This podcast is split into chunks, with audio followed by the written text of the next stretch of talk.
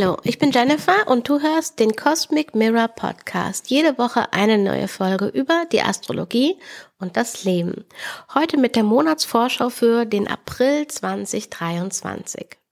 Meine Stimme ist leider noch nicht äh, top auf der Höhe. Ich habe extra die Folge ein bisschen rausgezogen, weil ich dachte, es ist dann schon noch mal besser. Ich hoffe, du entschuldigst das und es macht dir trotzdem Spaß, die Folge anzuhören. Okay, also der März war ja ein Monat mit super vielen Veränderungen. Wir hatten gerade auch von langsamen Planeten die Zeichenänderung. Saturn ist jetzt im Zeichen Fische, wo er bis 2026 bleibt. Wir haben ähm, Pluto jetzt im Zeichen Wassermann. Zwar nur für einen kurzen Moment in 2023, aber es ist trotzdem ein wichtiger Wechsel. Und äh, gerade auch, weil äh, Pluto sich so langsam bewegt. Wir haben Mars Jetzt endlich raus aus dem Zeichen Zwillinge im Zeichen Krebs. Ähm, endlich, weil wir so lange mit der Mars in Zwillinge Energie zu tun hatten und ähm, wahrscheinlich du an einigen Stellen schon dir so ein, ein Weitergehen ähm, gewünscht hast. Vielen Ebenen sind wir jetzt also in, im Neuen angekommen oder vielmehr, wir können da jetzt ankommen. Ähm, das ist eine Phase des Aprils, gerade jetzt dieser Widder-Mondzyklus, in dem wir uns momentan befinden, das ist eigentlich ein sehr schöner Mondzyklus in sich, weil er wirklich viel ähm, ja, Potenzial mit sich bringt. Ich weiß, Potenzial ist immer so ein ähm, Wort, was oft benutzt wird, aber es ist einfach wirklich dieser, ähm, dieser Neuanfang und der kann natürlich auf der einen Seite mit sehr viel ähm, Freude und Enthusiasmus kommen und auf der anderen Seite aber auch äh, Fragezeichen mit sich bringen. Wie genau wird es denn jetzt alles mit dem Neuen? Wie gehst du mit dem Neuen um? Welche Veränderungen stehen vielleicht für dich an? Vielleicht äh, spürst du einfach nur, dass sich etwas ja verändert hat, aber kannst es noch nicht genau greifen und ähm, merkst einfach, dass sich dir neue Fragen stellen, die du vorher nicht hattest, oder neue Zweifel stellen, die du vorher nicht hattest, oder ähm, auch neue Impulse kommen, die du vielleicht vorher nicht hattest, oder du hast jetzt eine, einen ganz konkreten Neuanfang für dich vielleicht, weil du einen neuen Job anfängst, weil du noch ein Kind bekommen hast, weil ähm, sich eine neue Situation für dich darstellt und da hast du natürlich auch Fragezeichen, wie wird das alles funktionieren? Ist es so, wie ich es mir vorgestellt habe? Ist es so, wie ich es mir gewünscht habe? Und so weiter und so fort. Also das ist die Grundenergie von dem ersten Widder-Mondzyklus. Der geht bis zum 20. April. Dann beginnt der zweite Widder-Mondzyklus. Ähm, wir haben nämlich ganz am Ende vom Zeichen Widder nochmal einen Neumond. Das ist aber dann kein gewöhnlicher Neumond, sondern es ist eine Sonnenfinsternis im Zeichen Witter ganz, ganz am Ende. Wenn du es dir auf einer Uhr vorstellen würdest, dann wäre es eine Minute äh, vor Stier. Ja, bevor die Sonne ins Zeichen Stier wechselt. Denn das passiert tatsächlich nur vier Stunden nach dieser Sonnenfinsternis und der Mond wechselt nur 17 Minuten nach dieser Sonnenfinsternis ins Zeichen Stier. Also daran kannst du sehen, wie weit am Ende des Zeichen Witterns diese ähm, Sonnenfinsternis stattfindet. Jetzt hier also nur noch mal ein, ein Funke im Zeichen Widder Wobei es ja mit der Sonnenfinsternis die Sonne verdunkelt wird. Ähm, wir können es hier bei uns nicht sehen, also es ist keine für uns sichtbare Sonnenfinsternis. Es ist kleine Vorschau auf den Mondknotenwechsel, der im Juli stattfindet. Und das ist die erste Sonnenfinsternis, die auf der Widder-Waage-Achse stattfindet. Aktuell bewegen sich die Mondknoten ja noch auf der Stier- und Skorpion-Achse. Damit sind in deinem Horoskop ganz bestimmte Lebensthemen verbunden und mit dieser Sonnenfinsternis auf der Widder-Waage-Achse wird so ganz kurz ähm, schon mal aufgezeigt, um welche Themen es dann in, auf der Widder-Waage-Achse für dich geht. Ähm, Tatsächlich sind wir aber dann noch im ganz, in der ganzen Bewegung des Monats sehr, sehr stark im Zeichen Stier. Und Einerseits, weil, wie gesagt, die Sonne sich dann fast die ganze Zeit oder vielmehr für diesen kompletten Mondzyklus auch im Zeichen Stier befindet. Und andererseits, weil Merkur sich auch im Zeichen Stier befindet und rückläufig wird. Und zwar genau einen Tag nach dieser Sonnenfinsternis. Für den kompletten Mondzyklus, für die komplette Finsternissaison, die wir dann haben, die besteht diesmal eben aus dieser Sonnenfinsternis und nachher dann nochmal aus einer Mondfinsternis im Zeichen Skorpion. Für diese komplette Finsternissaison ist Merkur rückläufig. Das heißt, hier arbeiten wir quasi an einem Thema, ähm, das wir noch ja abschließen dürfen auf der Stier-Skorpion-Achse.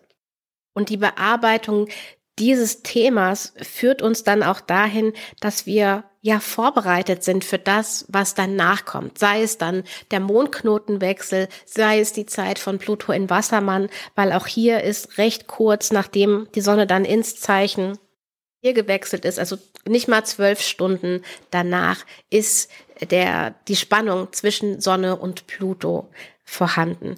Und die kriegen wir jetzt in diesem Jahr auch nur hier. Die Spannung zwischen Sonne und Pluto in Wassermann kriegen wir nur jetzt mit der Sonne im Zeichen Stier, kriegen wir nur in der Kombination mit dieser Sonnenfinsternis, kriegen wir nur ähm, mit danach Merkur rückläufig. Und Merkur bleibt auch an einem sehr spannenden Punkt stehen, nämlich kurz vor seinem Treffen mit Uranus. Und Merkur-Uranus-Treffen haben so einen Durchbruchcharakter, haben so ein, ähm, ja, irgendwie ein geniales Element an sich. Ähm, aber hier sind wir noch nicht so weit. Hier kommt dann der Mond, äh, trifft auf Merkur, 10.05 Uhr am 21. und um 10.34 Uhr dreht Merkur. Also es ist, es ist wirklich so, diese, dieser Zyklus beginnt und Merkur steht ja an dem Punkt eigentlich schon und wird durch den Mond wie aktiviert, wirklich jetzt die Richtung zu wechseln. Im ähm, ja, übertragenen Sinn, sag ich mal. Merkur in Stier ist das Element, das die beiden äh, Hälften des Monats, sag ich mal, miteinander verbindet. Ähm, denn Merkur wechselt schon am 3. April ins Zeichen Stier. Im Vergleich zu Merkur in Widder ist Merkur in Stier sehr viel geduldiger, sehr viel ähm, ausdauernder, stabiler, aber auch langsamer. Also bedachter, kannst du auch sagen. Merkur in Widder ist ja eher impulsiv und haut mal was raus. Merkur in Stier ist da ähm, bedachter, äh, wählt die Worte mehr, hat vielleicht auch ähm, eine gute Verbindung zu Poesie oder Lyrik oder Musik, eben zu Themen, die auch mit dem Zeichen Stier in Verbindung stehen. Auch gut in ähm, Verbindungen, Freundschaften, Beziehungen. Nur diese aufzubauen äh, geht nicht so schnell. Da brauchst einfach Zeit und die Zeit ähm, haben wir ja auch mit Merkur so lange in dem Zeichen. Also das wird ganz ähm, spannend, was äh, Merkur in Stier da auch für dich im Einzelnen bedeutet. Du kannst dir da in deinem Horoskop einfach mal ähm, das Zeichen Stier anschauen und mit welchem Haus und damit mit welchem Lebensbereich das zusammenhängt. Wenn du jetzt denkst, was? Was will sie da von mir? Wie soll ich das denn machen? Dann kannst du dir zum Beispiel meinen Astro Mini Guide runterladen. Da erkläre ich dir, wie du dein Horoskop erstellst, deinen Aszendenten findest und dann auch, wie die einzelnen Zeichen und Häuser mit den Lebensbereichen verbunden sind. Den Astro Mini Guide bekommst du mit dazu, wenn du dich zu meinem Newsletter anmeldest. Den Link findest du in der Beschreibung und auch den Link, wenn du dir stattdessen lieber ein Horoskop-Reading mit mir buchen willst. Ich denke mal, aber wenn Merkur dann tatsächlich rückläufig wird, dann ähm, mache ich auch noch mal in einer Folge so einen Lauf durch die ganzen Aszendenten und mit welchem Lebensbereich ähm, Merkur in Stier dann zu tun hat. Die wichtigen Tage im April. Das ist einmal der 3. April, wenn Merkur ins Zeichen Stier kommt und da auch gleich einen Aspekt zu Pluto in Wassermann macht. Dann haben wir noch ähm, Merkur mit den Mondknoten und den Vollmond im Zeichen Waage am 6. April. Am 11. April wechselt Venus ins Zeichen Zwillinge und hat da auch direkt am gleichen Tag noch eine Harmonie mit Pluto. Dann am 12. April haben wir das Jupiter Casimi. Ähm, Jupiter im Herzen der Sonne. Jupiter beginnt einen neuen Zyklus.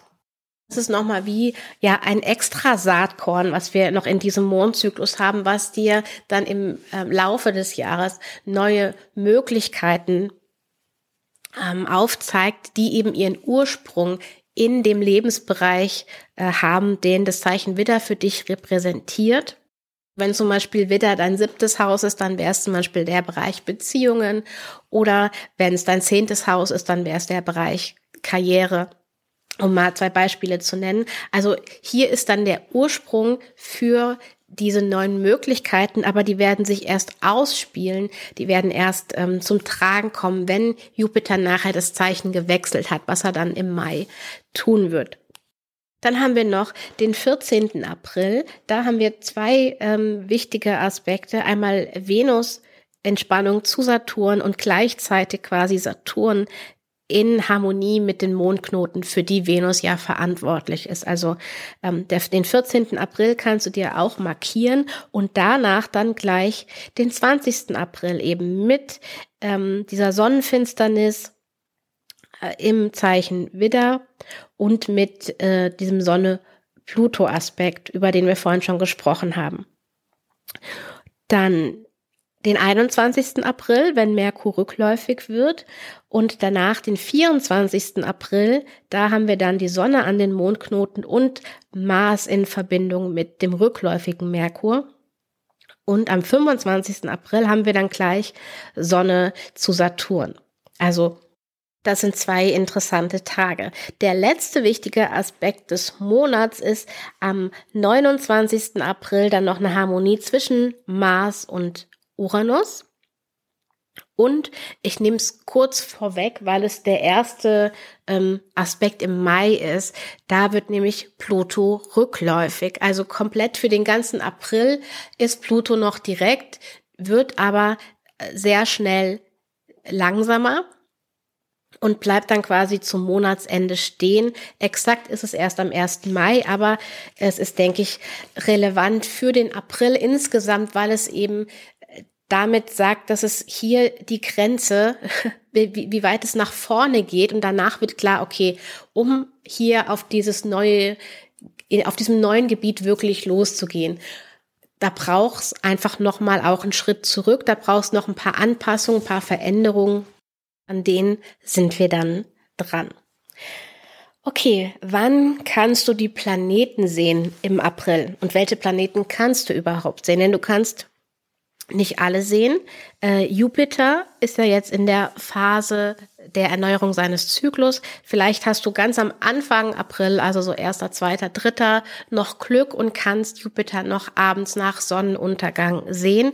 Aber in den nächsten Tagen wird sich das auf jeden Fall verändern und Jupiter wird erstmal unsichtbar und Jupiter taucht dann wieder als Morgenstern auf, aber bis wir den gut sehen können, ähm, sind wir im Mai angekommen.